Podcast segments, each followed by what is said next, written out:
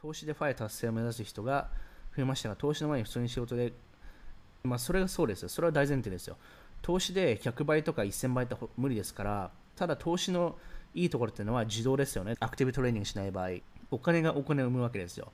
金持ち父さん、貧乏父さんみたいなのありますよね。リッチ・ダー・プア・ダーと。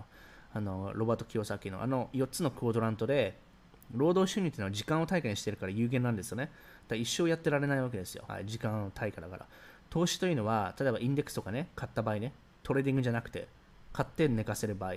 というのは、お金が勝手にお金に、かつスケールできるんですよ。ビジネスを、例えば1000万から1億にやる。で、で1億から10億にするっていうスケールアウトは難しいわけですね。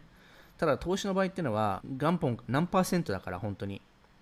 元本が1億でも100億でも、その1%は1%ですから、それが可能なのが投資なんですよ。だから、ね、大きければ多くなるほど投資に回すべきなんですよね。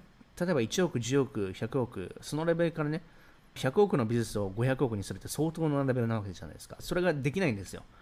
テスラとか分かりますよ。10年とかね、利益出てないわけですよ。それだけ難しいわけですよ。